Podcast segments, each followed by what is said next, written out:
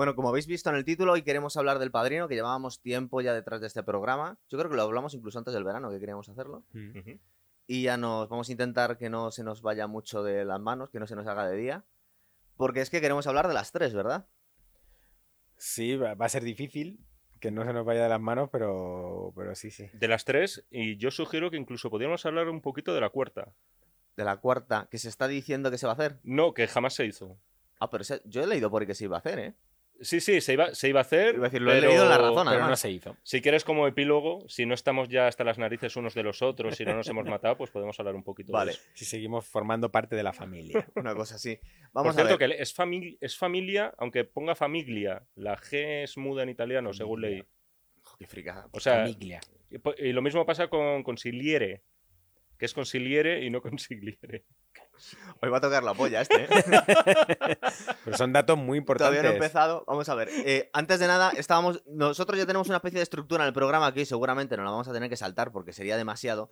Pero antes de hablaros de, la- de las tres películas, tenemos que hablaros un poquito de dónde viene la inspiración de la novela de Mario Puzo, ¿verdad? Eh, Mario Puzo, a ver, es que esto, Mario Puzo es, es un- era un escritor que, que para la crítica era un escritor bastante notable, pero sus novelas no tenían absolutamente ningún tipo de éxito. Entonces, para ganar dinero, decidió hacer una cosa comercial y sin tener ni idea de la mafia, decidió escribir un libro sobre la mafia. De verdad no tenía idea. No, muy, bueno, según dice él, no, no tenía ni idea. Empezó a escribir sin saber prácticamente nada de la mafia. Simplemente, bueno, pues como ficción, como algo así un poco. Además, la mafia, en aquel momento que él escribe, está muy reciente la muerte de Kennedy. Y bueno, ya sabemos Claro. todo lo que hay alrededor de eso. Sí, de hecho ya lo hablamos aquí. Si lo sabremos momento. nosotros. De hecho, hay una Lo hablamos aquí en su momento. Si quieres, luego lo decimos. Una De hecho, frase muy mira, guay del Padrino sí, 2 que da una pista sobre lo de Kennedy. Que en un momento dado le dice Michael a Consiglieri, le dice: eh, Parece mentira que no hayas aprendido nada, que si se quiere matar a alguien, se puede matar a quien sea. Lo decían también en el irlandés, ¿verdad? y que incluso, el presi- incluso al presidente de los Estados Unidos me parece que añadían. No, que el- Eh, que no. te estás que- mezclando pelis, estás No, hablando no, ya no, en de- el Padrino del 2. irlandés, No, ¿sí? no, en el Padrino 2.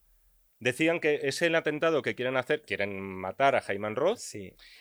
Y dicen algo así, creo que es el Pero personaje de pequeñas Tom... píldoras porque no hemos llegado todavía. Ah, el personaje de. Tom Hagen, ya acabamos con eso, que creo que decía algo así como que es intentar matarle a él es como intentar matar al presidente. Sí, algo así. Me parece que era. Él dice: historia. Parece que todavía no has aprendido que si se quiere matar a alguien, se puede matar a quien sea. Vale, bueno, vamos, yo también voy a soltar aquí píldoras de, de conocimiento friki. De sabiduría. Vamos a ver, para empezar, ya le voy a corregir a él. La mafia, en teoría la mafia es la italiana. La, la americana es la cosa nostra. Es que ellos se ponían muy pesados en eso porque parece Mm. ser que el código de conducta no es exactamente el mismo. Por ejemplo, en Italia se mata a cualquiera, se mata a primero ministro, se mata a las familias de los implicados y se supone que la tenía más honor o eran más delicados la, la- la mafia, o perdón, me, estoy- me tengo que corregir a mí mismo, la cosa nostra americana, que no iban a por los miembros de las familias e intentaban, menos cuando se cargaron a Kennedy, ups, ¿no? No cargarse ni a, ni a policías, ni a gente que estuviera implicada, nadie que le pudiera dar problemas a ellos. Es decir, que solo querían cargarse a gente que estaba en el negocio, en el ¿verdad? negocio, sí. Y entonces, partiendo de esa mística un poco que no se conocía mucho, Mario Puzo pues crea eh, la novela, ¿no? O empieza a escribir sobre la novela. Entonces, un cazador de estos de novelas de la Paramount ve que hay ahí material y la lleva a Paramount. Entonces le ofrecen a Puzo muy poco dinero, creo que eran 15 mil dólares o algo así. Y, y todo el mundo le decía que no lo cogiera, pero yo creo que Mario Puzo en aquella época tenía un pufo y tenía problemas con el juego Tenía que caer en. Y- sí, y con el alcohol y entonces aceptó el dinero. Y Robert Evans se puso manos a la obra, el famoso Robert Evans con la novela y a partir de ahí el golpe de suerte fue que la novela es un auténtico éxito, es una- un éxito inesperado. Ellos no se esperaban que la novela fuera a tener tanto éxito. Y estamos hablando de los 70 o ya de los 60. No, No, no, no, finales de los 60, la Claro. segunda pi- mitad de los 60. De hecho, a- se hace tan popular la novela que, que a Mario Puzo hay un momento en que Frank Sinatra, que, que es un Johnny personaje Fontane, que es. Johnny Fontane en la película, ¿no? Clarísimamente inspirado. Nunca, Va- nunca lo, siempre lo negaron por motivos obvios. Claro, para claro. Va a salir Mario Puzo diciendo, no, pues sí, está basado en Frank Sinatra. Pero Frank Para Sinatra que no te le daba ponga- ninguna vergüenza decir que sus amigos eran mafiosos. De hecho, le No, molaba. no, pero no le gustaba cómo está retratado el personaje de Johnny Fontane, Ah, que bueno, va a pedir favores. Sí, cuando ¿verdad? realmente lo que, lo que pasa en El Padrino con Johnny Fontanes no es la mafia la que le consigue el trabajo, es, es su mujer Ava Gardner en su momento. Pero bueno, Más- mezclan un poco las cosas. Más Y- concretamente, eh, estaría inspirado en lo que pasó con Frank Sinatra en De aquí a la eternidad. Eso es. Pero película por la que ganó el Oscar y creo que se menciona en un momento, no sé si se menciona que gana el Oscar eh, Johnny Fontaine o directamente que le podría suponer una nominación o algo muy gordo. Sí. Digamos que ese fue el papel que a Frank Sinatra le abrió ya las puertas de la actuación en plan en serio. Soy un actor de primera fila. Habría sido demasiado pedir que Frank Sinatra hubiera interpretado a esta persona, ¿verdad? Porque habría sido un puntazo. Eh, pues, lo podría. habría sido. Lo que pasa es que ya tenía. Bueno, yo creo que Frank Sinatra. Bueno, se buscó otro perfil. De hecho, el de Johnny. eh, el actor que hace de Johnny Fontane no iba a, s- no iba a hacerlo. Él pidió, pidió serlo. Al Martino. Al Martino, pidió serlo. Que hace el playback muy mal, por cierto. ¿eh? Se le Claro, canta pues- muchísimo cuando, o sea, pues cuando fue- no canta. Eh, pero Al- era, era cantante de. o Sí, sea, era, pues, era la vida. No, ¿eh? no está Pues- bien hecho la pues- sincronización. Rudy, el, el proto- el productor, bueno, dijo que lo hiciera este. Coppola no quiso. contra- quiso contratar a otro. eh, Big, Da- Big, Day- Big Damon, creo que era. bueno, y algo raro pasó. Porque yo, eh, Al Martino también tenía amigos en la mafia. Algo raro pasó. Medio reparto. Es que no, mu- mucho, mu- una parte muy importante del reparto son mafiosos, de verdad. Entonces me hace mucha gracia porque al final lo que le, lo que le pasa al personaje de la película pasó realmente al actor para que hiciera ese personaje. De hecho, en un momento dado, él dice, si es que no tengo que interpretar, tengo que ser yo. Es el papel perfecto para mí. Vale, pero eh, Francis Ford Coppola, que siempre se dice que esta es como su obra culmen, bueno, ya luego podemos decir cuál es la preferida, yo creo que vamos a estar de acuerdo todos en cuál es nuestra peli preferida, pero esta es su primera película o su primera película No, importante. Hizo antes El Valle del Arco Iris, hizo Llueve sobre mi corazón. Y había hecho THX también. Sí, ne- No, eh, había no, es de, THX, sí, es de era Lucas. de Lucas. De George Lucas. De todas formas, aquí a Coppola, es una puta locura, tío. aquí a, a Coppola esto le cayó un poco por cupo. Sí, sí. O sea, lo que decía Robert Evans, que es el personaje que ha citado Pablo antes, que por cierto es un productor bastante visionario y muy significativo de aquel nuevo Hollywood de entonces. Al final a él le debemos obras maestras como esta, otra del cine negro que es Chinatown, que es también una maravilla. El lema de Robert Evans era quiero que la película huela a espagueti. Mm. O sea, eso es lo que decía, quería que todos fueran italianos. Y al final Coppola, que se había defendido con... ¿Y que era italiano? que era, era de origen italiano, muy italiano, con toda la familia también, además involucrada luego en el proyecto, pero de eso ya hablaremos más tarde. Pero al final sus grandes méritos, en realidad, es verdad que, que había hecho este musical que, en el que salía Fred Astaire y Mm. tal, que, a ver, son películas eh, bien estimables, pero es verdad que nadie tenía mucha fe en encargarle a un advenedizo como él, a un tío bastante joven, que no tendría por aquel entonces, tendría poco más de 30 años cuando rodó Muy la joven, película, eso es.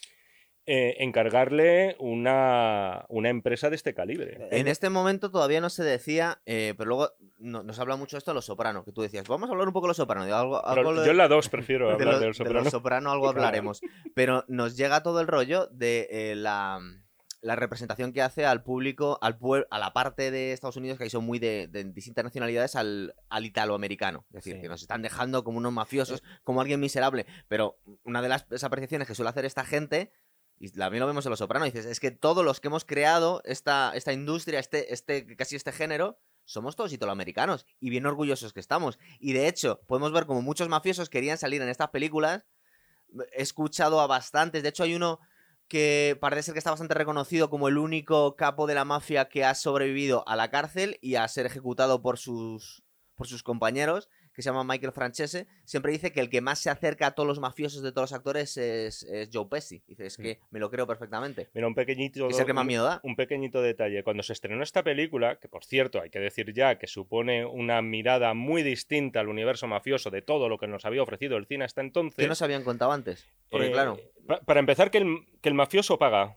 O sea, cosa que no vemos aquí. Bien sea por, eh, por ideología, bien sea por moral o bien sea por el código Hayes de censura, que era el que regía en Estados Unidos hasta el año sesenta y tantos. Para empezar, que el mafioso pagaba, que el mafioso no podía ser una persona que a su vez fuera cariñoso con pero su familia. tenemos, tenemos querer a sus representaciones, hijos. pero tenemos representación de, de el, mafiosos mafio- italianos el ma- antes. el mafioso era James Cagney, para que te hagas una pero no idea. era italiano. Era el prototipo. Entonces, el, digamos que el, en, el, en el cine, la presentación del mafioso italiano es en El Padrino.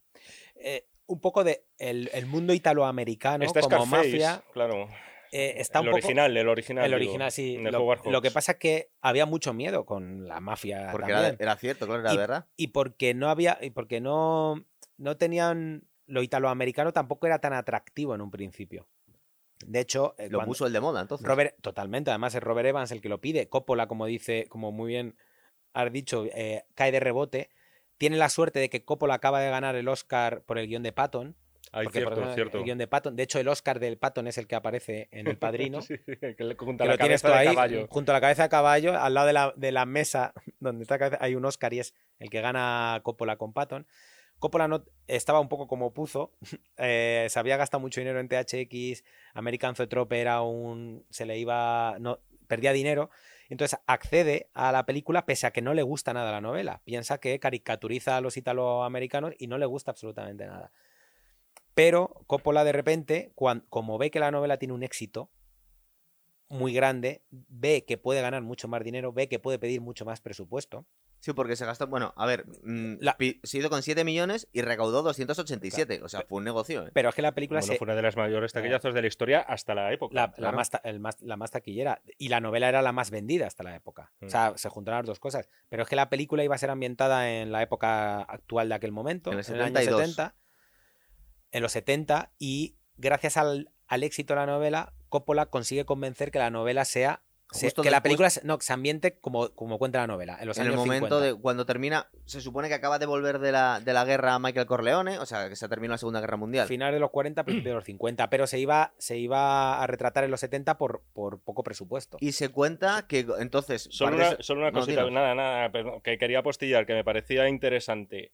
Cuando se estaba pergeñando esta película, por supuesto, claro, a determinados sectores italoamericanos, pues se le encienden las alarmas cuando escuchan la palabra mafia, cuando escuchan Cosa Nostra, con esa diferenciación que tú has hecho antes y que yo desconocía. ¿De verdad? Sí. Y cuando, sí, Madre y mía, cuando, y bueno, cuando saben que se van a retratar eh, según qué estereotipos. Hubo una liga, una liga de la liga italoamericana y tal, en la que en realidad, bueno, era un poquito tapadera de la ¿Sale Los mafia. Sopranos esa, esa Había, liga? Sí. había, Pero sale de verdad. ¿eh? había mucho mafioso dentro en el que, por supuesto, empezaron a alzar la voz, se dirigieron a Paramount, dijeron mucho ojito con lo que vais a hacer, cuidado aquí con, eh, con las discriminaciones y como presentarnos a todos como una pandilla de asesinos. La cosa está en que después del estreno de la película, no solamente no protestaron, sino que además quedaron encantados. Claro, o sea, quedaron encantados de cómo se representaba su sindicato en una película. O sea, para que nos hagamos una idea de la ambigüedad moral que puede presentar una película para que una pandilla de extorsionadores, de asesinos, de secuestradores, no, no sean. Yo no sé si se no sean, no matan no caracterizados como gente indeseable, Sí, que yo de- creo que es la primera gran fortaleza De- de esta peli. De hecho, eh, el personaje de Marlon Brando es a partir de entonces el ejemplo en el que todos los Mafiosos, se mafiosos miran. quieren mirarse y comportarse como Pero él. Es decir, a- antes de entrar en la película, porque estamos hablando de, de- de- de lo que viene antes. En el casting parece ser que le costó muchísimo a Coppola convencer a los productores de que podía de que iba a poner al Pacino porque nadie lo quería, porque era un desconocido, parece ser. Hombre, claro, Le costó un montón. Coppola se peleó con todo el mundo por el, por el reparto. Y sobre todo porque él, él insistió en Brando, hasta que convenció a Brando, insistió en Pacino, insistió en. O sea, insistió en que James Caan no fuera Michael. O sea, insistió es el único que no es italiano, además, porque es- creo que y es Robert irlandés. Duval. Bueno, y Robert Duval. Pero Robert Duval hace de irlandés Sí, en la hace de película. irlandés. sí. Claro. Y, y es- y vio que, que Pacino sí, sí era lo que, lo que él quería. Quería a un mafioso que fuera bajito, tanto derga- desgarbado y que tuviera aspecto de, de, ita- de italoamericano. No quería a James Caan que le veía como un poco ¿no? más rudo y que... Sí. Y, y él, lo, él lo, tino- lo tuvo súper claro. Además, también se, empeñó mucho en Diane Keaton. La verdad es que Diane Keaton tampoco tiene mucho en la película, No, pero no. pero se empeñó también porque la veía excéntrica, nadie sabe qué significa excéntrica para Coppola, pero ahí la metió. Sí, que luego el personaje no lo es en absoluto, más bien todo lo contrario. Claro, entonces... Y, y el, y el, eh, Robert Evans quería a Ryan O'Neill. Uy, pero Robert, Robert, irlandés, ¿no? Robert Redford, escuché yo. No me No, digas. pero- y Orson Welles como Marlon Brando. Sí. Bueno, pero.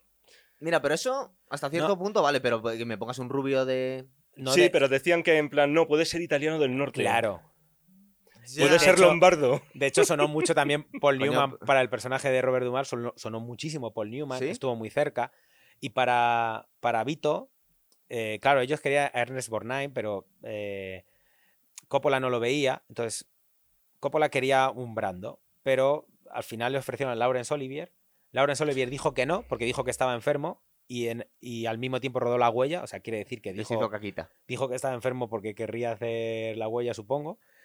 Y, y Orson Welles, que, que acaba de volver a Estados Unidos, que estaba intentando... re- Sería sacando pasta de algún sitio, Sí, ¿no? sí, retomar tal. Y se ofreció, él dijo que haría lo que fuera, que, se- que adelgazaba, que se lo tomaba muy en serio, que por favor le cogieran. Porque a, a, mm, a Marlon Brando, luego no- comentan en las entrevistas las, las actrices que dice, todavía era un hombre muy guapo, era muy joven, parece ser que tenía 39 años y le Yo- tuvieron que envejecer, Era un poquito, era, ya era cuarentón, pero Sí. eh, yo recomiendo a la gente que se busque entrevistas de la época, concretamente en un, en un showman de aquellos Sí. años que a mí me encanta, que es Dick Cavett, por las entrevistas que hacía a los actores, que se busque entrevistas y vea la pinta de Brando cuando rodó El Padrino para que se dé cuenta de hasta qué punto llega la caracterización. O sea, no O sea, solo los algodones Es- que llevaba aquí. claro, tiene los algodones, por No. cierto, eran la prueba. Solo en, el casting que Solo- le grabó Coppola. Efectivamente. Luego eso- no lo llevaba. Era una mandíbula, una prótesis que le hicieron para que... Mm. Pero él, él se pintó de betún las cejas, se puso los algodones, imitó la, por cierto, imitó la voz de, eh, de un famoso mafioso que era Frank Costello. Entonces adoptó su voz, adoptó esta, y Coppola le grabó en su casa. Y para intentar convencer a Paramount, eh, entre las varias pruebas que había hecho, metió la cinta entre medias porque Paramount no quería que Marlon Brando. Entonces, al ver la prueba, Paramount dijo, espérate, dijo que a lo mejor se lo toma en serio, pero siempre y cuando cobre menos y esté dispuesto a una serie de cosas que luego Marlon Brando estuvo dispuesto y no pudieron decirle que no. Claro. De hecho, Marlon Brando salvó a Coppola varias veces porque a Coppola le despidieron como tres o cuatro veces durante el rodaje. Y al Pacino creo que le llegaron a despedir, lo que pasa es que no se lo dijo el director. Luego, parece ser que le obligaron de los productores que a despedirle. Bueno, no lo cuenta en las entrevistas. Que Hubo le- mucho baile de, en el casting y, y muchos actores que hubieran hecho otro de los personajes que luego vemos. Claro. En el caso concreto de Marlon Brando era todavía algo peor que un actor desconocido. Era una estrella en declive y problemática. Entonces, claro, el estudio obviamente esas cosas las quiere tener lejos. No te va a aportar nada, en principio, ¿sabes? Todo esto sobre el papel. No te va a traer más público porque ya nadie quiere pagar por verle y además te va a poner todos los problemas del mundo. Es cierto que, que tenía sus cosas el bueno de Marlon, Siempre las ha tenido, entre ¿no? otras cosas, no aprenderse los guiones y que la gente tuviera que estar sosteniendo eh, las líneas de diálogo con carteles para que él los pudiera recitar De hecho, hay, mientras se grababan. hay un, hay una, para que pas, para que pasara eso que dices de los textos, eh, el personaje de Robert Duvall se inventa, o sea, tuvo que inventar un gesto muy característico del personaje que es abrirse así la chaqueta y ponerse así. Para que se acordara el otro que tenía que decir su... No, porque se ponía en los contraplanos, Robert Duvall, el texto aquí colgado. bueno. Entonces, Madre para que no se viera, si veis, el personaje lo hace mucho. Se pone, se abre como la chaqueta y se pone las manos en la cintura. Entonces, es, no es muy natural, además. es como un gesto del personaje, Sí. pero que está incorporado Madre porque ayudaba a que, a que, a que Brando pudiera leer el texto. Y hay muchas fotos del rodaje en el que ves al pobre Robert Duvall con un montón de carteles colgados. Las cosas que le hacían hacer al pobre qué- hombre. qué indigno, macho. Bueno, voy a intentar contar muy rápido, pero nos salimos enseguida. Nos están contando la boda de Connie con Carlo Rizzi, que luego os voy a contar una historieta de este personaje. Muy bueno también, sí. Bueno. Te- Bueno, de hecho te, te mandé un Sí, sí, te sí, mandé sí, un, sí. un adelanto de, de Esa- la historieta esa. Esa fiesta, que es de las primeras cosas que se La grabaron, boda. la boda, estuvieron rodando muchos días. Coppola le pidió a la gente que se emborrachara de verdad para que fuera más realista. Entonces se llevaron las manos a la cabeza y Robert Evans despidió a Coppola y contrató a Elia Kazan durante unas horas. Pero Marlon Brando Durante dijo... unas horas. Sí, porque Marlon Brando dijo, si se va él, yo me voy. Entonces llegó con las maletas y se tu- tuvo que volver a ir. Entonces, todo el mundo pensó, esto es, esto es un fracaso. De hecho, hay un momento que dicen que, que Mike, eh, Al Pacino le dice a Diane Keaton, esta es la peor película de la historia. Dice, nuestras carreras las van a hundir. ¿Qué estamos haciendo? Porque no había. Manera. Y de hecho, el, el montador, cuando llegaban los primeros días el montaje, dijo a Robert Evans, esto no se puede montar porque este tío no hace dos tomas, hace una de cada cosa, entonces esto es inmontable. Y, en ca- y Robert Evans, cuando echa a Coppola, va a ver el material y se da cuenta de que el material es muy bueno y que el que no tiene razón es el montador. Y despide al montador después de haber despedido a Coppola. Tenían el gatillo fácil ahí porque estaban despidiendo constantemente a la gente. Bueno, a ver, nos cuentan. ah, mira, otra curiosidad que me, me acabo de recordar. Eh, Luca Brasi, el actor, resulta que era, tartamudo realmente. Entonces parece ser que le modificaron la escena el- porque no era capaz de, de leer sus, sus líneas del guion. Y dice, bueno, pues vamos a hacer tartamudo, no se te entiende muy bien, estás muy nervioso porque estás delante del, pa- del, del padrino.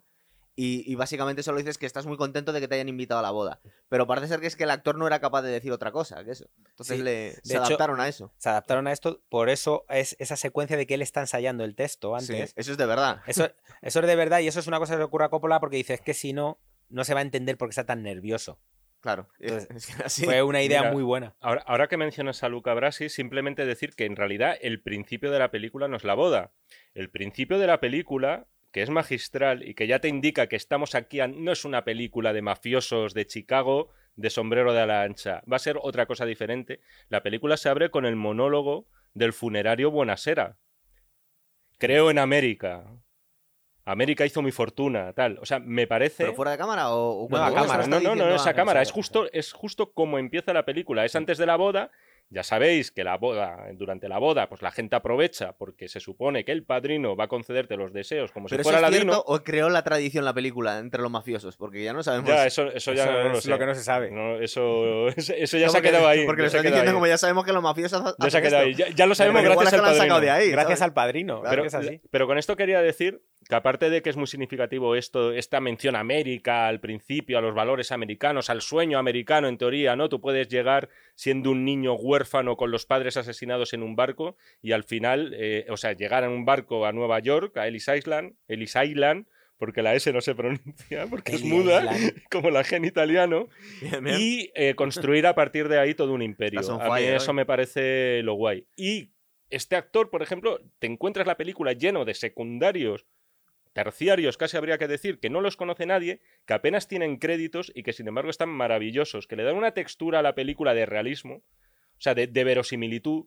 de, de que no es de cartón piedra todo lo que ves, que a mí me parece uno de los grandes hecho, fuertes de la película. Eso que dices es muy importante ahora si hablamos de momentos especiales de la peli. Para Bueno, mí el clave, que casi nunca la gente habla de él, y tiene que ver con eso, con esos personajes que aparecen un momento y. Maravillosos. Porque O sea, están pidiéndole favores. El primero es el, el- el- el embalsamador, Buenasera. que le está pidiendo básicamente que le den una... No, está pidiendo que maten a los violadores de su hija. Hmm. Y aquí ya vemos, además, que, joder, el padrino, don Vito Corleone, es una persona bastante justa y bastante legal. O sea, te quiero decir, De hecho, dentro, da la sensación dentro, de que está muy moderado. dentro muy- de que es un mafioso y tal, pero es una persona con un claro sentido de la justicia. Dices, tú vienes aquí, vienes a casa, no lo voy a imitar. no, no, no, no, no caigamos en eso tan pronto. Pero en plan, oye, han violado a tu hija, no me pidas que mate a los violadores de tu hija. No Es puedo hacer eso. ¿No te has dado cuenta que pasa bastante tiempo hasta que vemos realmente a esta gente como criminal? Es decir, sabemos que son criminales porque no lo dicen, pero llegan a la boda y, por ejemplo, llega un hombre y dice, por favor, mata a los violadores de mi hija y el tío, no, no, mm, vamos a ver, igual como mucho le dan una palicita. Luego llega otro y dice, bueno, va- vete a hablar con, con los productores cuando viene Johnny Fontana que le quiere que le den el papel que, que le están negando, que ni siquiera le cuenta al padrino que es porque se está tirando a la, a la Porque- mujer o a la, o a la Al- favorita al, del al productor. final la clave es el punto de vista. Si el punto de vista que tú adquieres en una película es el de un mafioso, de algún modo te vas a alinear con el mafioso. Y aparte... Pero es que aquí no está- se les ve y- muy malvados. Claro, aparte está todo muy bien montado para que los crímenes que cometan, de alguna forma tú los justifiques todo el rato. Sí. Incluso la famosa escena de la cabeza del caballo. Sí, porque todavía no habíamos llegado. Pero no hemos llegado y claro... eh, luego también vemos justo, es que tiene importancia, porque vamos a la tercera, que aquí vemos a Sonny Corleone que se lía con una tía en la arriba. Sí, porque es un mujeriego. Es sí, un mujeriego, ¿verdad? Y vemos como aparte eh, su mujer está eh, eh, diciendo, ah, por- aparte que dice, mira, este es el tamaño que tiene mi marido y Sí, aquí eso- detrás eso, y eso- no está. eso mola mucho. sí. está haciendo ahí los gestos. Y dice, ya lo está, ya lo está usando en otro sitio. Claro. Entonces, básicamente, bueno, la, la boda en realidad es poco más que esto. Luego lo, lo- Bueno, pero es, es muy larga. De hecho, sí, una de las cosas importantes del padrino es que es una presentación de personajes no al uso. nos presentan a Michael Corleone, que es un niño que bien, que viene de la guerra, es un héroe de guerra y que se supone que su familia le tiene destinado para dedicarle a la política. Dice que le quiere sacar de los negocios. Eso es lo que quiere. Una curiosidad, me acabo de acordar. ¿Es posible que la mujer, la madre de Michael Corleone, la mujer de Vito, sea una cantante de ópera de verdad o es una mujer Es una, can- italiana? es una a mí siempre me llamó muchísimo la atención esto porque eh, y luego lo piensas y dices es lógico que la mamá esté totalmente marginada en- incluso en la trama porque su peso y su relevancia y la voz y el voto que podían tener eran mínimos Que vemos que efectivamente lo sufre mucho Diane Keaton después, porque ya viene otro tipo de familia y dice que pasa solo aquí. que, claro pero solo que con más personalidad o sea ella no va a aguantar este tipo de, pues, pues sí, ¿por qué no decirlo?, de machismos. Y en este caso es verdad, era una cantante, por cierto, bastante, también se llevaba siete años con los actores Sí. principales, parece más mayor en la película. ¿eh? ¿Ah, sí? Bueno, una cantante de jazz. sí. Sí, sí.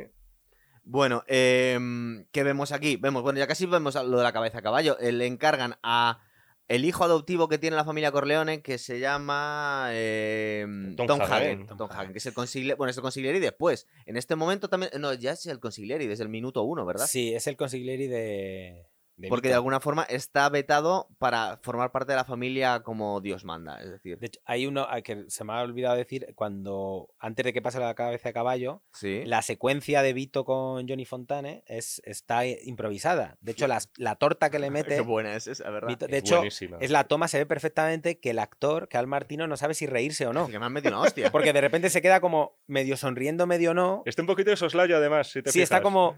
Se le ve como... Y parece que hace así como... Y Vaya se- hostia me has dado. Y se nota que Brando se lo está haciendo. Y yo siempre he intuido que era una broma de Brando ah, como humillando a Frank Sinatra. Como diciendo, "No- tú no lloras, o sea, no llores, no vengas aquí a llorar. no- ¿Sabes? Como diciendo, eres. Un-". Sí, No, que- que, eh, es que eres mi ahijado, ¿cómo puedes hacer estas cosas? Entonces Claro. le hace como. Y, y me hace- esa secuencia siempre me ha hecho. Coincidieron en una peli, además, yo creo. En ellos y ellas, puede ser. Sí. Eh, trabajaron juntos por lo menos esa vez, ¿no? Sí, sí, sí. es. Entonces, hay algo ahí que a lo mejor. Bueno, voy a contarlo atropellado Por porque cierto, sí. me, chif- me chifla también cuando empieza a hacer la imitación como lloriqueante. Sí. Justo ahí. Eh, me- ese- en ese momento también me parece Y es maravilloso. improvisado eso, ¿verdad? es- Sí, sí, todo. Solo improvisaba Brando, claro. Además, muestra ahí de repente una sonrisita y luego en otro plano de Robert Duval que no me extrañaría que fuera incluso sincera. O Sí, sea, en ¿verdad? ese En momento. que le has dado. Bueno, aquí vemos cómo mandan al abogado de la familia, que también es el consigliere, a hablar con el productor, que se supone que le tendría que dar el papel de su vida a Johnny Fontana y que no se lo quiere dar, todavía no sabemos por qué. Y luego nos cuentan como que hay un asociado, un italiano, que ahora mismo no me acuerdo, lo, lo buscaré ahora que so- soy Solloso, puede ser, El turco Solozzo. que les turco. quiere proponer a la familia Corleone un negocio. Y no nos dicen nada más. Parece Bueno, sí, nos cuentan en el momento que quieren vender drogas. Droga, que es una cosa que, que es que muy en el importante. momento se tenía un poco como en plan de podemos dedicarnos a la prostitución, a las apuestas, que es la, la industria tradicional de, lo, de la cosa nostra, Otro punto pero más. no se puede hacer esto. Claro, y además heroína, me parece Sí. que era concretamente. Otro puntito más. Sí, pero que- dice, que- dice- no, pero, el- pero solo se lo vamos a vender a negros y a, y a hispanos. Entonces, hombre, por favor, no se lo vamos a vender a los Pero colegios. este es otro puntito más eh, que ya nos hace ver, ojo, tenemos aquí un mafioso pero con cierta ética, ¿sabes? O sea, Pues que ha ya... tenido ética todo el tiempo. A mí me- Claro, me, está claro, cayendo claro. bien hasta aquí. Efectivamente, pero sí, sí, sí, a mí me gustaría tener como jefe a ese tío. O sea, Y no el que tengo. Me gustaría ser asalariado porque sabría que sería, estaría muy bien protegido. ¿Verdad? Em, ¿qué, qué tenemos aquí? El viaje de Tom Hagen a, a Los Ángeles. Mm. Jo, que aparte vemos, vemos el, el aterrizaje del avión y dices, hostia, que eran otros tiempos realmente, Claro. porque es un páramo eso. Y, y bueno, la famosa escena de la, de la cabeza de caballo. No Una sé- cabeza de caballo real. ¿Ah, sí? que trajo el propio Coppola de un matadero donde ah, bueno, de hacían matadero, bien. comida de, de perros, comida para perros, la hacían sacrificando caballos y él trajo la cabeza, entonces entre toma y toma la tenían que meter en, en hielo para que no se... Para que no liese. Y el actor no lo sabía a la no me primera. jodas, te iba a decir. Se lo improvisaron. No sabía que le iban a meter una No cabeza. sabía que era de verdad. Ah, no sabía que era verdad. Hasta que empezó a. Sí, porque pero se, el se dio cuenta en la el, escena, el claro. grito creo que no es no puede ser improvisado porque está tomado además con, Claro, con distintas, distintas tomas, ¿no? tomas. Es que había leyendas sobre que en torno... No, es que No. la reacción de él es... eh, Él, él, es él se empezó a sentir incómodo porque le dijeron que era de verdad. se empezó. como, como cualquiera. Hay una frase que decía Coppola sobre este tema. eh, Ya había, por supuesto, sensibilidad hacia el trato animal. Y claro, Coppola tuvo que escuchar críticas de gente del equipo de producción diciendo, hombre, pero esto de una cabeza de caballo. Y decía Coppola, a ver, claro, con esta cabeza de caballo hay 200 con las que se está haciendo la comida para los perritos que tantos os gustan. No, sí, está muy bien. Y si no, y si no, ¿sabes? Si no Pero- se matan estos sí. caballos, y no Bueno, se mira, van a yo, morir yo que estoy perros. cogiendo fama del verosímil contigo. A- Eh, ¿Cómo se ponen a cortar una cabeza de un caballo por la noche y que no se entere nadie? Hombre, Con eh, la fuerza de la imaginación. Claro. De hecho, la, la- la película, si nos podemos hablar de eso, tiene tanto simbolismo única exclusivamente fuera de, Porque de aparte, razón. además parece que está como arrancada de cuajo. No está Mm. cortada, no es un corte limpio. Como que, que han hecho ahí por la noche que nadie ha oído lo que, que nadie ha oído en, la- en las cuadras. Y luego tenemos la reunión de Vito Corleone con Solloso, ¿verdad? Que aparte se le escapa a, a, A Sony. a- a Sony. Y dice, no, pero eh, igual es buena idea, porque fíjate todo el dinero que vamos a hacer. Dice, nunca digas Lo que piensas ante extraños. antes- antes Una de las primeras lecciones, porque al final, eh, incluso los vídeos, yo he visto en YouTube que se pone vídeos del padrino como ejemplos de negociación y como ejemplos de saber hacer a la hora de sentarte con un interlocutor y cerrar una serie de tratos. Es que la industria de la motivación y la autoayuda, pues se lo pueden poner hasta para, para ayudarte a ligar. Dice, mira, esto es ser asertivo, ¿sabes? Por ejemplo. Pero es verdad, luego son pildoritas de sabiduría eh, muy bien condensadas aquí, ¿eh? Y te- ya hablaremos luego de otras se de lo las puedes frases decir al niño cuando entra al recreo al colegio. Nunca le digas lo que está pensando. Pensando, claro. Por ejemplo, le puedes dejar al niño un poco traumatizado. Em, y aquí, ¿qué es lo que pasa? Ah, bueno, no hemos hablado, porque luego es verdad que es significativa la figura, es la más antipática para mí, lo siento, que es Fredo, que es el, el- el hermano, pues un poco tonto. un Sí, poco- pero su peso es en la segunda, en la primera tiene muy poco. La segunda ¿eh? tiene muy poquito. Pero aquí es el que le, el que tienes aquí el atrezo, que lo vas a sacar ya por espera, fin. espera, espera, no lo, no lo desveles. Vale, O- o sí, tienes algo ya. guardado. No, pero estamos ahí casi. Es decir, después de haberse negado a negociar con Solloso, organiza la competencia, las otras familias, un golpe contra Vito Corleone, Mm, ¿verdad? o sea, de todas formas, sabes que Tengo aquí el mo- la chuleta, de en el momento formas. en que saque esto será cuando el pico de visitas. suba. o sea, Sí, porque se igual, de igual la está baja ya. No, por cierto, hay que decir una cosita que. que a Es mí- que a Fredo es el chofer ese día. Por eso Hmm. me he acordado. Porque el chofer habitual se ha puesto malo. Hay que decir además que Fredo, por cierto, está interpretado por, por John John Cazale, Es un paz actor. que es un. Sí, lo que, y además que es un actor de récord, porque película que protagonizó, película que fue nominada a la mejor en su año a los Oscar, o que lo ganó directamente. Al final me salen los dos padrinos, me sale Tarde de Perros, Y el cazador. me sale el cazador y me sale la La conversación, de. Coppola, Y de hecho, son las dos que la metió entre medias de los dos padrinos, son las únicas cinco películas que hizo. y son las únicas cinco. Porque murió joven. Y era el. Marido de Meryl Streep. No. Sí. no, no, llegaron a casarse, creo. Pero era, Sí. era la- el gran amor de la vida de, de Meryl Streep y era compañero de piso de Al Pacino. Y eran Bien. muy amigos de Al Pacino Es antes de- de bueno, pues entonces en este momento, cuando el, el chofer de Vito Corleone se ha indispuesto, pues vemos cómo le intentan ejecutar, ¿verdad? Eso es. Y entre medias es la primera vez que vemos. ¿Cuál es mi cámara? Como si hubiera muchas para elegir. Una puta naranja.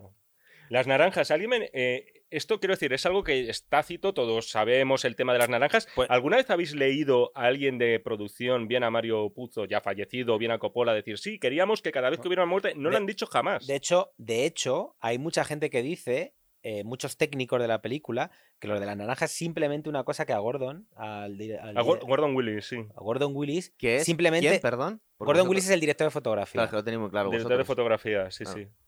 Que la naranja simplemente era porque eh, cuadraba con eh, la luz y el color que Gordon Willis quería dar a la película. A y escena. que llenaba, no, no, a la película. Y que llenaba de naranjas muchas cosas, porque utilizaba naranja porque la veía, pero por el tono. El tono de. que nunca fue una razón que hablara de la muerte y tal, sino que la casualidad después se hizo tan evidente, eso es lo que dicen algunos técnicos, que en El Padrino Parte 2 ya juegan mucho más al hecho de que la naranja, de hecho, Pero vamos, ¿me podéis decir de memoria todas las veces que salen naranjas en Wow, estas películas? pero un montón. Porque yo estoy acordando todas de- no, de- pero- del homenaje que hacen en el, en el atentado fallido a Tony Soprano, que también está con un zumo de naranja. Sí, pero, pero vamos, es un, bueno, un poco cuando- los pelos. el más grande es un poco cuando cuando cuando intenta Bueno. matar a Vito, claro, que, que, que- Y la, La y- primera vez. Perdón. Y la muerte La de- propia muerte de Vito Corleone. Claro, claro, pero en dos, pero habéis dicho que hay Eh, más. sí, pero hay bueno, y en la en- segunda también lo en la hay. segunda hay muchos homenajes. Ha hecho un momento en el que cuando él está- cuando Michael Corleone está pensando planes está comiendo una naranja. Se reúne con Johnny Ola en ese ni, encuentro. ni siquiera Al principio. Ah. de hecho, cuando empieza le trae una, una, una naranja de Miami. Dice, esa es una naranja de Miami. Ah, eh, Según empieza. Simon Roth lleva esas, ¿no? Lleva... Johnny Ola, Johnny Johnny Ola. Ola. Johnny Ola. Y él. ¿Sabéis quién es Johnny Ola, tío? Que es que digo, este tío me suena muchísimo. que, Es, eh, Conrado Soprano, sí, tío. Ah, Dios sí, santo sí, sí. bendito. Pero Claro. claro, eh, 50 años antes, o una cosa así, bueno, 40. Sí, y ya era viejo por aquel entonces. Ese ¿eh? hombre yo creo que ha nacido viejo, ¿verdad? Sí. Debe haber sido es viejo el, siempre. es el tío. síndrome, No, no, no el síndrome digas. Tommy Lee Jones. Eh, esa, esa ha en esa película hay muchos, como Robert Duvall, por ejemplo. Sí, cierto.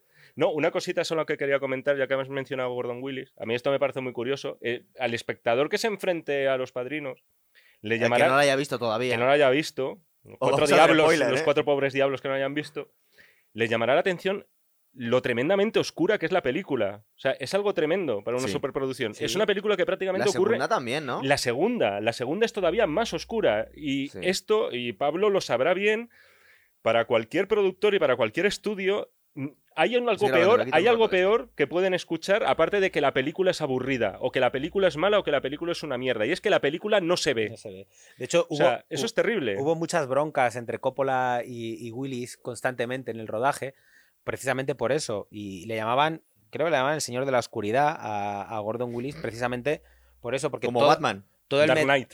todo el metraje que el, todo el metraje que llegaba era excesivamente oscuro y, y- solo ponía pequeños puntos de luz y en ahí donde entran en el juego las naranjas pequeñas matices de color ¿no? que no eran estridentes pero que y, de hecho la muerte de Víctor que hablabas de, de por qué se pone la naranja yo he llegado a leer que es una cosa que cuando vieron la película como vieron que había tantas naranjas ahí es donde se les encendió el, el uy pues hemos hemos descubierto una cosa O sea, que fue accidental.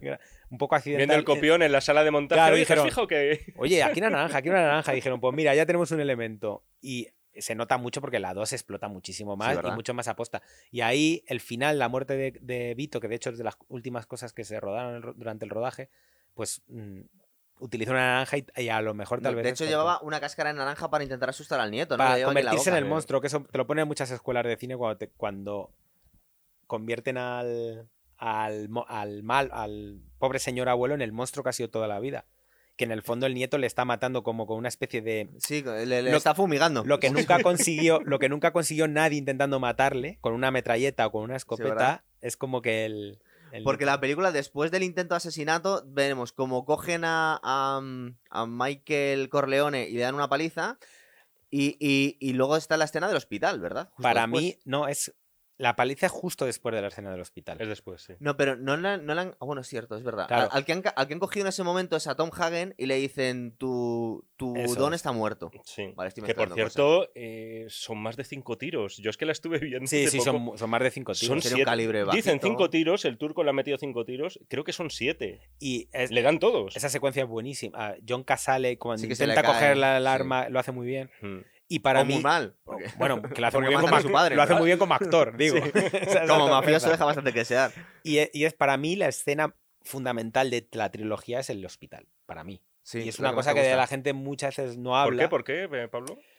Porque Michael Corleone en ese momento simplemente es el hijo que no está metido en el negocio. Y que está ahí implicado porque a su padre le han pegado dos tiros. Que le está diciendo, Kate, yo en realidad no soy así, es mi familia, pero yo Bueno, soy de lo bueno. ¿Te refieres a cuando le pegan el puñetazo? No, eso es Justo al final. antes. Justo antes. Justo antes, él cuando va al hospital, él Y se encuentra cu- al panadero. se dan cuenta, claro, al, al pastelero. Ah, perdón. Se da cuenta, Joder, no, no, está bien, está bien, ¿eh? ¿no? Fuera de aquí. Hay que, hay, que, hay que sacar punta pero está muy bien, se da cuenta de que, de que el hospital está vacío y que van a matar a su padre. Sí. Él dice, tengo que hacer algo, ¿no? O sea, reacciona. Mm. Llama por teléfono. Él no sabe todavía que él, que él vale como, como padrino o como mafioso. No lo sabe.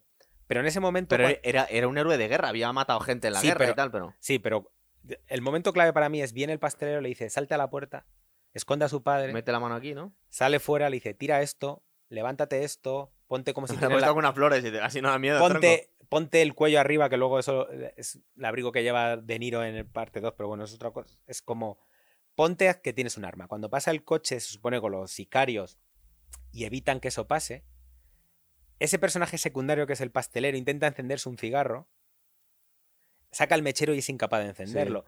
Michael Corleone coge el mechero, se lo enciende y Sí. en ese momento él mira el mechero, mira que no le tiembla la mano y en ese momento él sabe, él sabe que dice, yo valgo para, o sea, yo he hecho esto y no lo habría hecho otro, porque este mira cómo le tiembla. Y yo, después de lo que hemos pasado, tengo el pulso firme. Y ahí es cuando viene la policía Sí, le mete una y hostia. le el- mete el la hostia. corrupto. Esa hostia que con un puñetazo le dura años, sí, la, la marca. Que es- Sí, que suele ser además al contrario en el cine. Es decir, que te pegan un puñetazo Pero y no tienes nada, es- y aquí en este caso le dura. como pura- Mike Tyson, el tío. Pura, Pero- simbol- pura simbología porque es la marca de la, de la vergüenza y la marca del... del- que, lo que le marca tanto que, que le dura todo, todo su exilio. Sí, tienes razón, porque justo en la reunión que tienen después de cómo vamos a vengar y proteger a papá, eh, está hablando Sony, que se supone que es el cabeza de familia porque es el hijo mayor, pero vemos como al final Se todos chotea- están, de- escuchando se- a... se chotean de él al principio. Sí, O sea, mira cómo Sí, plan de pegado. ¿Cómo, cómo te vas? Pero enseguida se le ve con mira el chavalín, porque al final es el, es el hermano pequeño de Y de hecho es el que tiene la idea para, para vengarse. Porque dice, no, no, va- mira, vamos a hacerlo así, chicos. De hecho, su, su, su cara, la parte, recuerda mucho a su padre por la mandíbula, en el momento en el que tiene marcada la cara cuando él decide. Entonces, para mí es la parte fundamental de la trilogía. Es Michael descubre al salvar a su padre en el hospital, todo lo que hace le sale de, de por mucho militar que haya sido, eso de decirle al otro ponte esto, Sí. imita una... Y que él no, no tenga un ápice de nervio ni de miedo, le, ha- le hace decir, o sea, yo aquí, o sea, soy alguien que puedo manejar esto. Sí. Y luego él toma la decisión de la venganza. Y luego es el que mata. Y además mata de una manera que no hace caso al, al que le enseña. No, tienes que hacerlo así. Lo hace todavía con mucha más frialdad que un sicario. Porque le Mm. dicen, cuando tú matas, vete directamente, no lo pienses, le disparas y te vas. Y él se sienta Es verdad. para que el espectador piense, bueno, ese es el Se lo héroe. está pensando. Ese es el héroe que todos queremos, el que al final no se va a convertir en su padre, pero con más frialdad lo hace. O sea, se sienta todavía para, para asentar que lo quiere hacer y no lo quiere hacer así de cualquier Oye, manera. y justo en este momento, que igual adelantamos que igual tenemos aquí, estamos pensando un, programa para Los Soprano. Tiene que ver con el último capítulo de Los Soprano. Em, no, sí, sí, sí. Claro. Entra al cuarto de baño ¿Vas a hacer un spoiler del No. final de una serie de seis temporadas? y de una película que tiene 50 años. Es una cosa así. Tío, pero el final de Los Sopranos es una de las, una de las cosas más No, pero vamos a ver, polémicas. pero claro, pero no estoy contando el final de. Los Sopranos. Digo lo que ha parecido ver gente era porque veía el paralelismo claro está, lleno entre de, está Padrino- lleno de homenajes. Es que eso- eh, Pero vamos a ver, aquí se Soprano. supone que está Sí. guardado el revólver en el cuarto de baño y que tiene que entrar a por él. Y en el final de Los Sopranos vemos como el tío que se supone que puede ser sospechoso se mete en el cuarto de baño y luego igual sale. Igual Mm. sale. Entonces, esta también es una de las escenas. Es bueno, claro. es- sí, sí, es- sí. es lo piensas. escenón, si- eres fan del padrino y luego ves el final de Los Sopranos, se te va a venir inmediatamente esa imagen y por eso siempre te, te quedas con la duda de lo que ha ocurrido y que no voy a decirlo. Como, si lo, no, supiera, eh, como si lo supiera, y dicho sea de espérate, paso. es que si no, no nos ven al otro programa. Pero no, es, es cierto, muy bien visto lo que decía Pablo, porque al final también te va a dar la clave de por qué ocurre lo que ocurre y por qué los personajes actúan como actúan. Y es el sentimiento de, de pertenencia al clan, de la familia, de la prole, de to- todo lo que vamos a ver, toda esa, eh, iba a decir evolución, involución, ese descenso a los infiernos y a las tinieblas de Michael Corleone, en teoría, en teoría, y esto es muy debatible, va a ser porque él quiere preservar a la familia. Es decir, todo Es lo, lo que, que sea una amenaza para la familia, él lo va a destruir. Es lo que le dice cuando, cuando, le, cuando está negociando con ellos, lo que está pidiendo siempre, yo lo que quiero es la seguridad para mi padre, que no le pase nada a mi padre, las garantías para Él- esto. cuando él salva a su padre, él se da cuenta de que está muy por encima de todo lo demás, salvar a su padre, salvar a su familia. Mm. Entonces, por eso para mí ese momento del hospital, que no es, digamos, de lo más que más relevante, gente, sí, sí. para mí es el momento en el que Michael decide a- dar el paso. Es verdad, porque aquí él tiene que huir a Sicilia y ya nos presentan Corleone. Bueno, ¿ese Corleone aquí donde lo presentan o es en la segunda? En la segunda nos presentan Corleone. Aquí yo creo que él no vive en, en Corleone, ¿no? Eh, No dice enseñando Sicilia. Por cierto que Corleone, el pueblo de Corleone Existe, real que existe, eh, la familia materna de Al Pacino es de Corleone. Él desciende de una familia que creció en Corleone y no lo dijo hasta hace bastante poco, además. Decirlo, o sea que él, igual uno de los últimos apellidos, si fuese español iba saltando apellidos, igual era, era Corleone. Al, al Corleone. Alberto Corleone. Tengo que decir que hay películas que en las clasificaciones, cuando la gente dice tu película favorita, tal, no sé. Para mí los padrinos, para mí los dos primeros padrinos están al margen de eso, es decir, para mí están en otra liga diferente al de tus 10 películas favoritas. Por poner una pequeña pega para que se vea, ¿Qué la, puedes poner pega? la parte italiana de Al Pacino eh, a mí me corta un poco el rollo. La, la parte siciliana y la boda con Apolonia. Me, inter- interesa cosas. menos, no lo puedo evitar. No sé si a vosotros os pasa. O sea, os A mí apetece. me os- parece un os- cambio de tercio bastante interesante, una peli muy larga además, o sea que es como, no sé, te llevan a otro sitio, porque es una peli muy oscura, aquí más luz, ¿no? Aquí es poco más luminoso, claro. Es, es más, es, más, es más luminoso, como diciendo que Italia es algo luminoso. A mí me gusta mucho la escena en la que, en la que va al, al padre, al, al que tiene un bar, y le dice, me ha encantado una mujer. Y estoy diciendo, no, que sí, es que está muy buena las tías de este pueblo, hasta que dicen al final, coño, es que mi hija, de la que está hablando el cabrón. y se mete dentro y le dice, al final, vente para acá, y con todo el aplomo del mundo y muy chulo, le dice, es que puedes, puedes ganar un marido en vez de, no, un hijo en vez de perder, tu hija que pierda un padre o algo por el Sí, estilo, ¿no? Eso es. Puede ganar un, ¿no? Un, Sí, buena frase Un siciliana. Sí, sí, sí. Por cierto, hay un momentito aquí también que es interesante. Bueno, a lo mejor no a la gente no le importa un bledo, pero lo voy a decir. Que es cuando vemos ese montaje de periódicos rotantes, eh, hablándonos un poco de que- cuál ha sido la evolución de este caso, porque al fin y al cabo ha muerto un mafioso bastante peligroso y un jefe de policía bastante Corrupto. importante y corrupto. Entonces, eh, ese momento lo rodó George George Lucas. Lo, lo rodó George Lucas como favor que le pidió el propio Coppola. Aquí estos de la generación de los barbudos de, clan Hollywood de los barbudos. se pedían al final favores unos a Mm. los otros. Oye, ¿te importa rodarme esto ya por el cable que yo te he echado con THX, tal, no sé qué? Esto lo vemos, lo vemos también hace poco, además, Pero con... lo que habláis de THX, a ver si la gente se va a despistar y va a ver la película, porque es- a vosotros os gusta. Es un horror, ¿eh? Vale, Eso, eso sería abrir No, otro no, melón. no, claro, pero es que, es que la- si te molan la las, la si te molan las veces. digresiones, hablamos un poquito de THX. Pero, Pero, yo vi un montaje de George Lucas con efectitos especiales nuevos y por primera vez creo que la, eh, la fiebre esta del ordenador de George Lucas le favoreció muchísimo a esta película. Claro. O sea, meter cositas de eh, CGI eh, para mí le sentó bien a este THX, ¿eh? Vale, vale. Que es verdad que es una película que no es memorable, pero a, hombre, a, mí, a mí me hace gracia la ciencia ficción siempre. Es como Tenet, una cosa así. A ver. Que Más quisiera. no puedo, Nolan. no puedo Más aguantarme. De Nolan. hecho, luego a ver si tenemos tiempo y no nos hemos quedado dormidos al, final del programa. Quiero hablar del, del comentario ese que me hizo mucha gracia que nos escribieron cuando no estaban de acuerdo con nuestro análisis de Tenet. Ya me extraña que alguien estuviera de acuerdo con nosotros, pero bueno. Eh, en este momento, es que esto es importante para la super anécdota que os voy a contar al final de esta película. Eh, Sony eh, le llama por teléfono a Connie, que le está pegando una paliza a su marido, que la verdad es que es un cabrón. Sony es el que está destinado además a Se ser supone el, que es el cabeza familia. es el que hubiera sido el sucesor Claro, de, es. Vito, ¿no? y le Pero llama, es cierto y- y que le- es músculo y poca cabeza. le- y está. eh, decir que tiene muy mal temperamento, como va a tener su hijo bastardo eh, dentro de dos películas. Em, le, le- le llama a su, le llama su, su hermana, y- le dice que le está pegando. Bueno, ya lo sospechaban porque es bastante Talia cabrón. Shire, eh, hermana de, Hermana de de Francis Coppola. Ford Coppola, Claro. ¿sí? para que veamos Que que, es- todo era. Le está claro. pegando Carlo Risi, que está interpretado por un tal Gianni Russo, que luego cuento una historia de ese personaje que es, es muy, es muy heavy, la verdad. Y, y parece ser, bueno, parece ser no, estaba, estaba en connivencia su yerno, no su yerno, no su cuñado, con la familia rival porque le tienden una. No hemos hablado de los eh, Barsini, eran, ¿verdad? Sí. Eh, están los Tataglia, los Barsini, pero creo que son los Barsini los que están. Están las cinco familias de Nueva ¿Ves York. cómo no tengo que contar toda la comentado. película? Todas las cosas que quieres Pero contar, no te acordarías. Pero, pero nada, simplemente decir que en realidad el villano, aparte de Solozzo, que además enseguida ya se lo quitan de en Es un medio. patsy. eh, exacto. El final, el, el gran villano, diríamos que es Barsini. Es Sí. decir, es el cabeza, es el que está organizando todo, el que contrata a Solozzo para que liquide al Don, a una de las cinco familias de Nueva York que cortan el bacalao. Bien, entonces aquí se cargan en una especie de. en un peaje de carretera. Tienen la famosa escena en la que acribillan a, Brillante. Es, eh, a Sonny Corleone. construyeron, si veis siempre, ahí de fondo hay un cartel siempre muy grande de publicidad, está todo muy vacío, y ese cartel era para tapar el skyline de la ciudad que no existía. Claro, en aquel años. momento. Y, y- y es, que es extraño porque no hay nada, es todo campo, salvo un, ca- un cartel enorme y era para tapar el skyline. Y esa secuencia significa el récord absoluto en aquel momento de impactos. Qué brutal. Más que Bonnie Clyde. Sí, de hecho, los, los especialistas cuando le estaban colocando las cargas a James Caan le dijeron, nunca hemos hecho esto y nunca se ha hecho esto en el cine. igual, se- igual te mueres. Y él se enfadó porque dijo, me lo podéis haber dicho antes. ¿Sabes? No, cuando, no cuando me lo están poniendo. ¿Sabéis que eh, este mafioso que os he dicho reconocido y que tiene un canal de YouTube? Gianni Russo. No, no, ese, ese es un, parece que es un mafioso pacotilla, pero eso es otra cosa. Ah, no, no, el, el que digo, sí, Michael sí. Francese, que es un capo eh, eh, de pura cepa. Pues le ponen algunas películas de.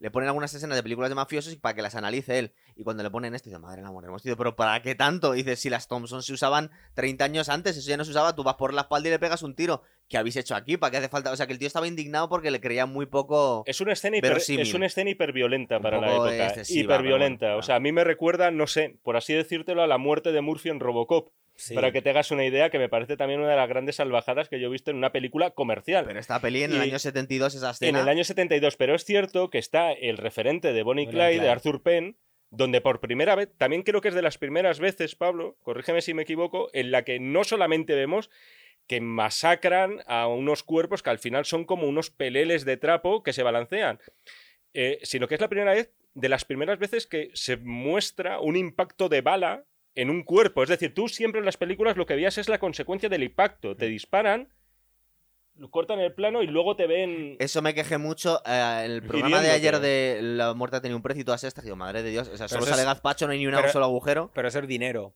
Eso es eh, pura economía. Yo he rodado muchos tiroteos, entonces es muy difícil porque tienes que coordinar tanto disparo como impacto. Que, Entonces- que caigan de espalda siempre. no, entonces primero graba, porque los disparos, un disparo de una pistola vale dinero.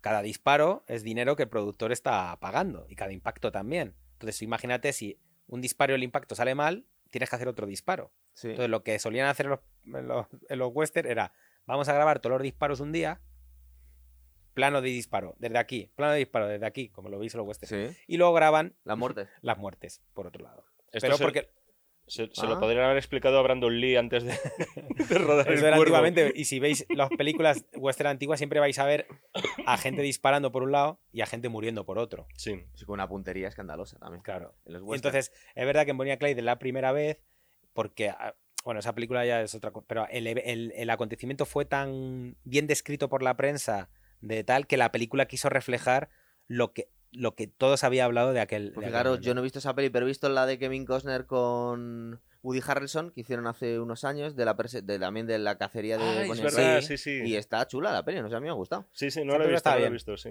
¿No la has visto? No, no, Pues no, no- que va, que va, es verdad, es verdad. No, sí, no sí, está la mal, está poco, bastante además. chula. Lo que pasa es que Sí. estoy viendo que al ritmo que vamos, no, No. se nos- igual nos da el miércoles, entonces vamos a intentar ir más rápido. Eh, No vamos a quedar en la primera, yo la creo. primera casi. Eh, vemos a eh, que se cobra ya el favor del enterrador, del embalsamador Michael Corleone y dice, mira con lo que han hecho con mi hijo. Le han dejado hecho un Cristo. Y, mm, y aquí ya en este momento tiene un parlamento con, con las familias para intentar que Michael Corleone pueda volver a casa porque le habían puesto un atentado y habían matado a su mujer y ya le habían contado que habían matado a su hermano, ¿verdad? Qué gran momento cuando dice Marlon Brando eso de soy un hombre supersticioso. Si a mi hijo tuviera un accidente, se resbalara en la bañera, le cayera un rayo y cayera fulminado, Bueno, espera. Todo el peso de la venganza va a caer. Es decir, Eres un fricazo, me Ahora, quédatelo. Pero tenemos que ir a este ritmo. ¿Cómo quieres que no cuente toda la película si te la sabes entera, tío? Perdón. Por favor. Hay, hay una, hay, se me olvidó deciros que hay una línea de, de Mira qué diálogo. contento está.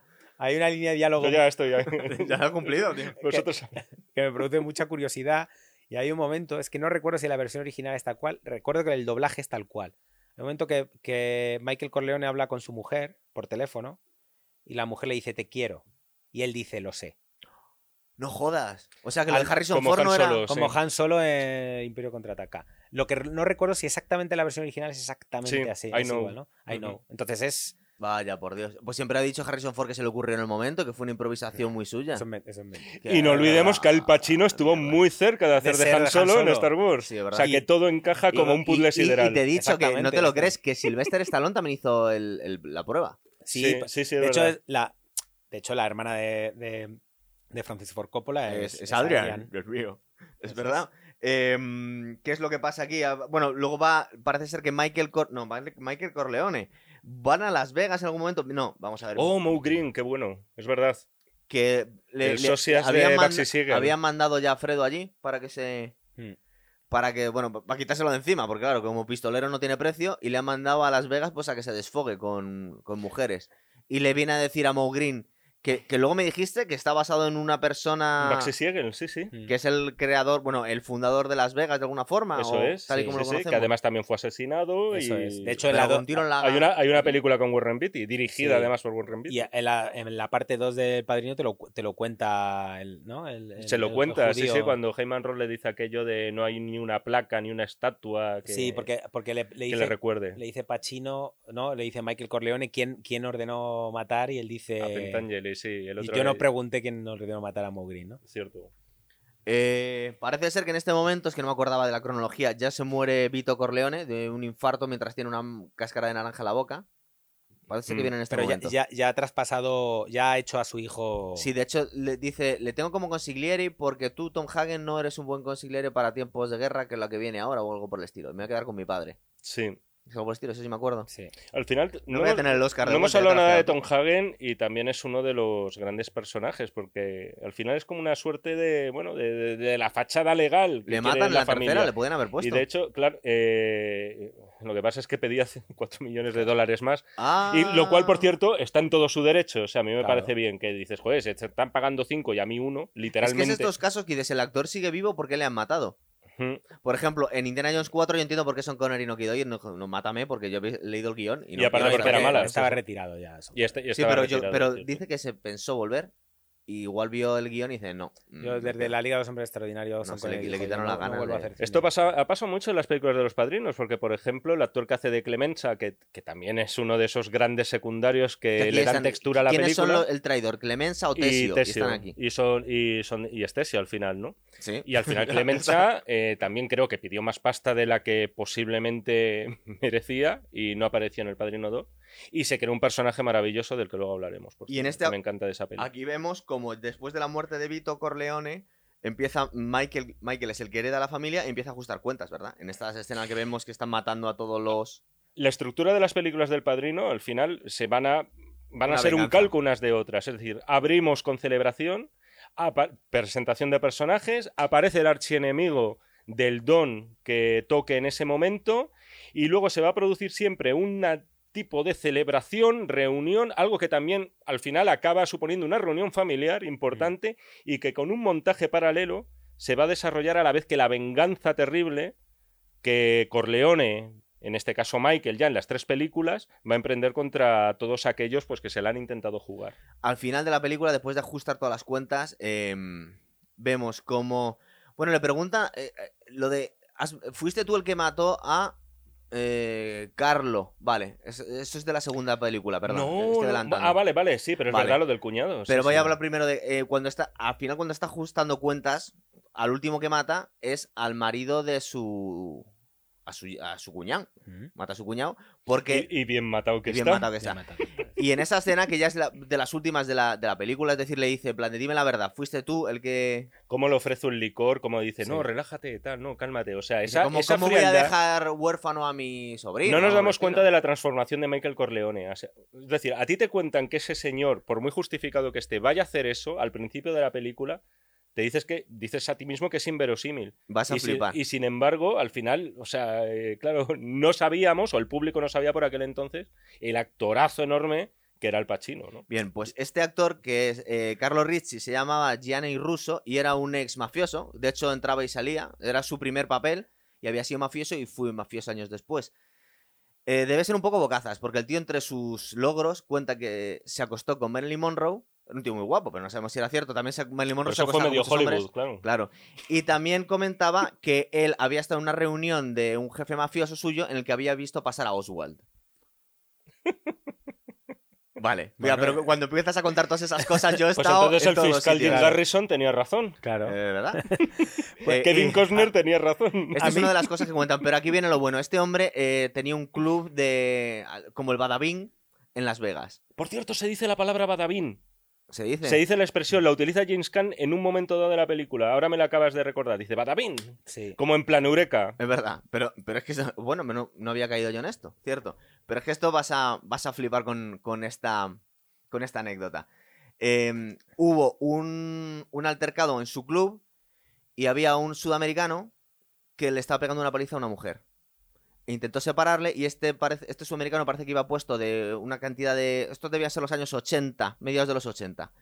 Debía, debía ir puesto hasta arriba de drogas, de drogas de diseño o de cocaína y no atendía razones y de hecho rompió una botella e intentó acuchillarle varias veces hasta que este bueno de Gianni Russo sacó la pistola y le pegó varios tiros y la acribilló. No tuvo ningún problema con la policía porque era defensa propia, obviamente le estaba intentando matar, de hecho lo vio todo el, bar, ah. todo el bar, pero al rato se enteró, este hombre que tenía conexiones, mafiosas y te acabas de cargar a alguien del cártel de Medellín, este hombre es trabaja para Pablo Escobar. Y parece ser que se empezó a encontrar como gatos muertos o algunas señales en su domicilio. Y sabía que el cártel de Medellín no tenía cuidado como podía tener los, la mafia italiana y iban a ir a por su familia. Le estaba convencido que iban a matar a su hija y le iban a hacer barbaridades. Y él no se le ocurrió otra cosa que decir, bueno, voy a coger un vuelo y voy a ir a ver a Pablo Escobar Lo que haríamos todos. para, para rogarle por la vida de mi hija, porque Claro. yo sé que yo ya estoy perdido. ¿Qué pasa? Que nada más llegar a- al aeropuerto de Medellín le secuestraron, le metieron en un, pues, un zulo y le dieron paliza, le torturaron, hasta que al final, un buen día, apareció Pablo Escobar y dijo, ¿cómo no me has dicho quién eras? Estás en mi película preferida. Nos ha jodido. Carlo. Dice, por favor, ven aquí. Dice, ¿por qué has venido? ¿Por qué has venido? Y le dijo, vamos a ver, tú eres padre, ¿verdad? Tú tienes una hija. Y dice, sí. Dice, ¿qué habrías hecho en mi caso? Y dice, ah, verdad, eres buena gente, Carlo. Y dice, mira, te voy a pedir una cosa antes de, antes de dejarte ir. Vamos a hacer la escena del padrino, por favor. No, no y le obligó, creo, le obligó Pablo Escobar No a hacer la escena del padrino. mentira. Él siendo. Bueno, te digo, todo esto está O sea, contado. mola, por- mola, ¿eh? Pero... Bueno, déjame terminarla, no me la jodas. Le contó la escena. eh, le- le- eh, Pablo Escobar era Michael Corleone. Y Gianni Russo era Carlos Risi y tuvo que hacer la misma escena. Se sabía los diálogos perfectos, Pablo Escobar, pero ¿qué pasa? Que estaba pensando, este hijo de puta me, va a matar, luego, claro. después. Dice, cuando se sub- subió en el coche, estaba mirando para atrás a ver si le iban a matar o no. Eh, es de estas historias que es demasiado buena para ser falsa, tío. Pero No esto, lo lo, sé. esto lo cuenta Lo el propio. Gianni, ¿no? voy, a, voy a hacer el enlace Yo creo que es un poco fanfar- de fanfarrón. Eso es decir, lo tenemos que poner en cuarentena porque este tío se ha tirado a Marilyn Monroe y ha matado a Kennedy también. Claro. Pero. Que por cierto, esa, pero la historia es buenísima. esa ¿verdad? muerte me parece maravillosa. La, La muerte de Sí, Carlos. sí, sí, sí. Es de tremendo. lo mejor. De lo mejor. Fue tan buena que se lo Desde quiso fuera, hacer luego desde, Pablo fuera, Escobar desde fuera del coche. Es decir, Sí, sí, sí, está desde fuera del coche y aparte que es que, es que está muy es que está muy bien. Vale, pero es, es la que rompe la luna con... Vale, vamos a ver. Yo, don verosímil. ¿Para qué cojones haces eso antes de sacar el coche? Llévatelo a otro sitio. O sea, te rompe la luna del coche. mm, pero cinematográficamente tiene una fuerza Claro, tremenda. sobre pero todo porque está- cuando porque Tienes que buscar un poco el realismo. Claro, hombre. Las lunas, tendría seguro de Pero lunas. el padrino, volvamos a, a lo de antes, el padrino tiene muy poco de realista, porque todo es eh, casi todo es simbólico. Eh, hablábamos de la herida del pómulo, hablamos de la muerte de James Caan, todo es, al final lo que se busca es un simbolismo, y, y, y Co- y Coppola no lo esconde, de hecho, yo creo que, que lo busca totalmente. Vale, de hecho, Luca, Luca Brasi duerme con los peces. Es que lo por cuentan ejemplo. muchas veces en Los Sopranos. Que- Chicos, un- os tengo que hacer una reflexión. Eh, llevamos un rato y hemos visto una película. Sí. ¿Queréis terminar las dos o, nos centramos en Porque, esta lo- y hacemos...? porque además el Padrino 2 es poca cosa y seguro que no da nada de juego. Es lo que os estoy diciendo. Digo, si queréis nos quedamos en el- Posiblemente el, la mejor secuela de la historia. Si queréis nos quedamos en la 1 y le damos un poco más, o vamos a por las 3 y ¿Qué luego vamos a, a de desayunar después. yo, yo creo que es mejor cerrar la 1. Pero luego vamos a hacer las otras dos. Podemos hacer las otras dos en otro Sí, momento. ¿vale? ¿Vale? ¿Os Vale. parece bien? Porque sí. como llevamos una hora y media y no hemos terminado la primera, Perfecto. pues a este ritmo... eh, pues, Claro, es que es impo- sería imposible. Es ¿Podemos imposible, contar ¿verdad? entonces más chorradas de la 1? eso Claro. es, nos quedamos en la 1. Que yo tengo una pregunta muy importante de la 1 para vosotros. Vale. que ya a mí siempre me ha atormentado muchísimo y es una cosa que yo todavía la sigo viendo y sigo sin entender realmente eh, por qué Michael Corleone vuelve con su, con su mujer. ¿Por qué vuelve con ella? Porque han matado a la otra. no- Bueno, ya. Gonzalo es hombre práctico. sí, sí. O sea, No, pero me refiero. Se hace otra mujer, o sea, se casa con otra mujer, intenta hacer otra mujer porque sabe que él ha cambiado su vida y que obviamente necesita otro tipo de mujer a su lado. ¿No? él sí que estaba enamorado de ella. Claro, se Sí. tuvo que ir.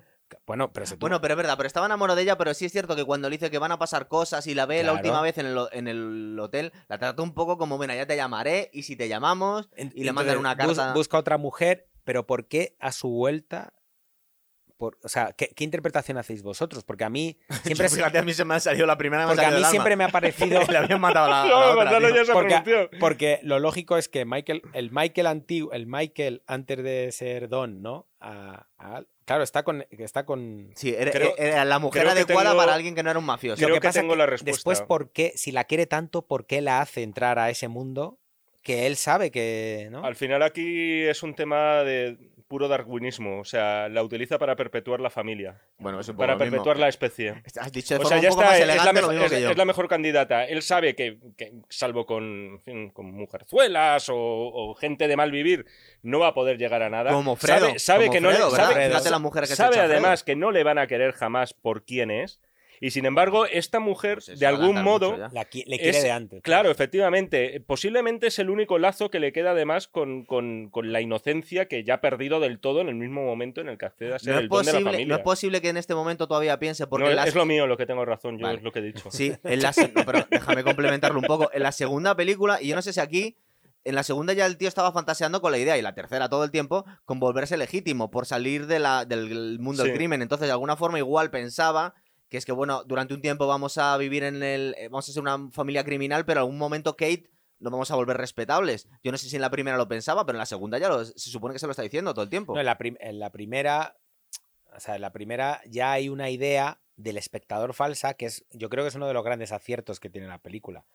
Es que tú como espectador siempre estás esperando eh, que se redima, que se vuelva bueno, que haga... Sí, a mí me mola lo que está haciendo haciendo el malo. Sí, pero piensa en el año 72, Ah, bueno. una película en la que un héroe, el protagonista, entonces al final, eh, como es- tú como espectador estás acostumbrado a que el protagonista de algún momento dado, aunque haga cosas malas, Sí. eh, siempre tengo un punto y digo, bueno, pues me redí. Entonces, durante toda la película, Coppola está dando como señales de que eso puede ocurrir. Que, que se va a salir de. Que de repente se. eh, venga, pues eh, me retracto y no lo hago. Y- O- Y no es posible que sea fruto de los tiempos, porque ayer hablando de, de la trilogía al dólar, estamos viendo cómo nos estaban introduciendo la figura del antihéroe, es decir, que Clint Eastwood va a lo suyo, ve cómo le pegan palizas a mujeres, disparan a los pies a un niño y el tío le da exactamente igual.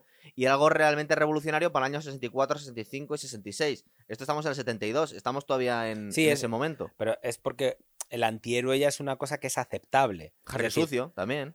Claro, es que, es que están más o menos en la misma época, pero te viene de un personaje que hemos hablado mucho y que veis que es muy referente, que James Bond, que también es un, A él no le persona- gusta. es un personaje que, que- que se mueve en el antihéroe, Sí. pese a ser héroe. Es verdad que luego comentamos eh, que no hemos llegado a hacer todavía el de Roger Moore, que se nos apilan los programas, que, que luego lo intentaron modular con el tiempo, porque al principio era demasiado misógino para los años 80 y le intentaron como ir modificando un poco las razones, pero claro, cuando el, el primer James Bond, el Feten, era un tío que le daba lo mismo a las tías, que era un No, tío era un asesino, un sicario, total. que, que el espectador tiene que simpatizar con un asesino. Que es esa época, justo el Doctor No y por un puño de dólares es del año 64, las dos. O sea Sí, que sí, de- es un poquito anterior. Anterior, eh, James doctor Bond. no. Sí, Sí, por eso te digo sí. que es un poco el, el- ese inicio del canalla, sí. pero ya no del canallita, sino del canalla que realmente es un canalla de verdad. No es un rebelde con, no es un Marlon Brando. Sí.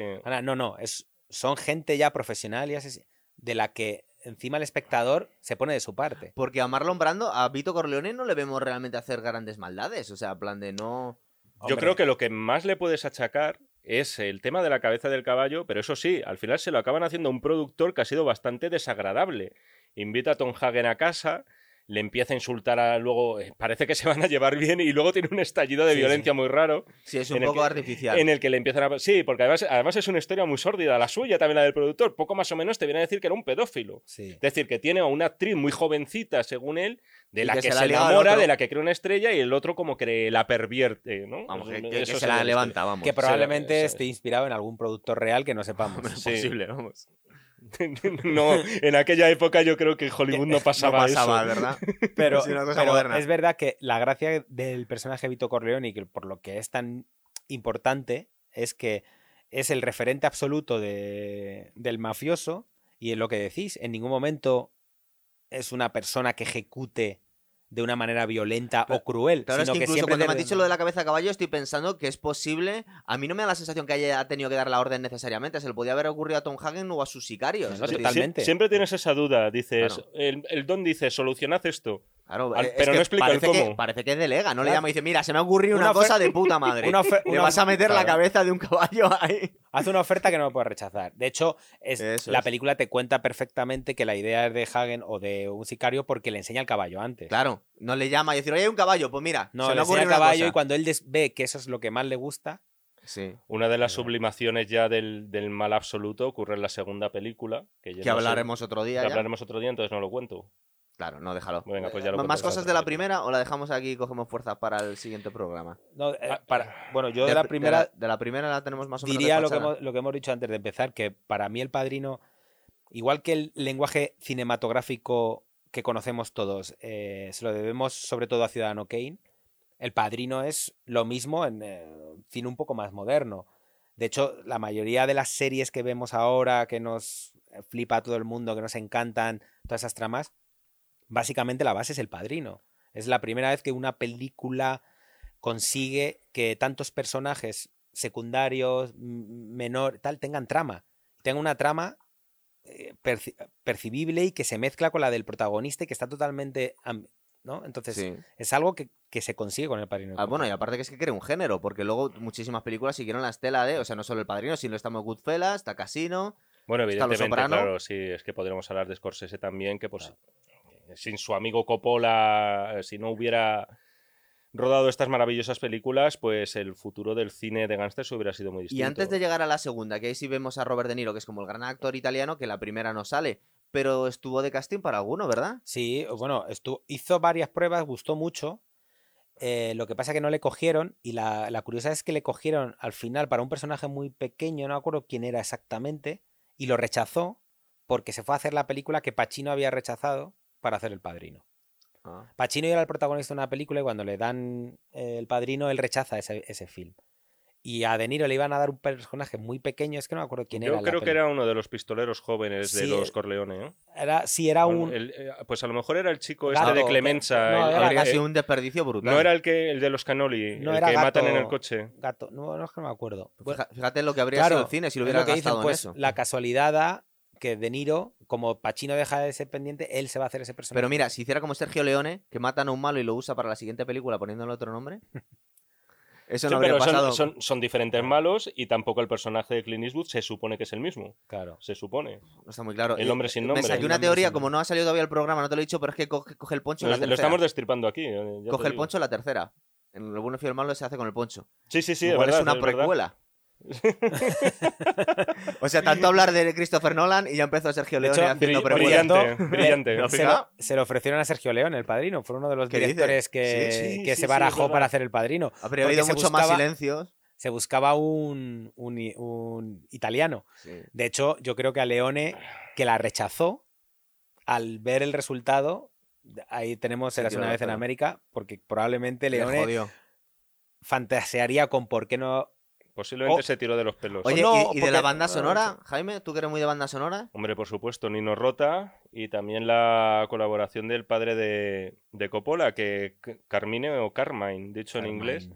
Entonces, eh, tiene la gracia de que esta película hu- hubiera ganado el Oscar a la mejor banda sonora original, por lo menos en su año, y que en el último momento se tuvo que retirar la candidatura porque había otra Autoplagio. cinta de, también de Nino Rota, que es que tenía el mismo tema musical. Autoplagio, sí, sí. La había usando películas. Entonces, Sí. claro, efectivamente, Mira. se había reciclado, había hecho un, Que sin vergüenza, para cobrar dos veces. Hans Zimmer. Te voy a decir el, el- A, ver, a ver si encuentro. ¿Cómo se llamaba la película? Era Fortunela, me parece, Fortunela. se llamaba. Fortunela, y es, exacta- es la Se misma, es la misma sí. banda sonora, a otro ritmo. ¿no? Dices, la canción del padrino, la, la- el Sí, tema. la fa- famoso. Sí. Eh, De hecho, retiraron la nominación. Fue, creo que llegó a estar nominada Llegó y se la, nominada y se la se la retiraron cuando se descubrió que era un autoplagio. Madre Luego, por un motivo que no se comprende muy bien, al parecer lo que no valía para El Padrino sí que valía para El Padrino 2 y en esa ocasión sí que estuvo nominado y posiblemente ganaría el Oscar. Ahora mismo no lo recuerdo. No lo acuerdo, pero es verdad que la, la misma banda sonora. ¿eh? Sí, pero lo que pasa es que la, que la- porque contaron que no era el porque en la segunda hay un poco más de hay otros temas. Hay ¿no? otros temas, sí. Entonces la banda sonora pudo entrar porque había otros temas originales, pese a que hubiera uno que era autoplagio.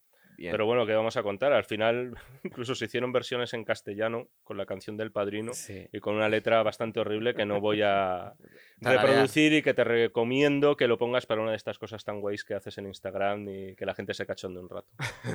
Muy bien, pues chicos, lo dejamos aquí y ya palabramos la segunda y la tercera. Igual la tercera la podemos hacer en la misma segunda. Segunda y tercera. Segunda y ¿No- tercera. ¿No, queda poco armonioso eso? No, lo que pasa es que como la tercera nos gusta a ninguno de los dos mucho. No, a mí, No, a mí me gusta la tercera. yo, le yo- gusta. yo la Ah, voy a pues, A mí no me desagrada. Vale, Claro, vale, claro, bien, bien, pues eh, tiene entonces- cosas guays. Entonces de un programa hemos sacado tres, fíjate que bien. Claro. Muy bien, señores, pues nos despedimos aquí. Venga, Chao. hasta luego. Chao.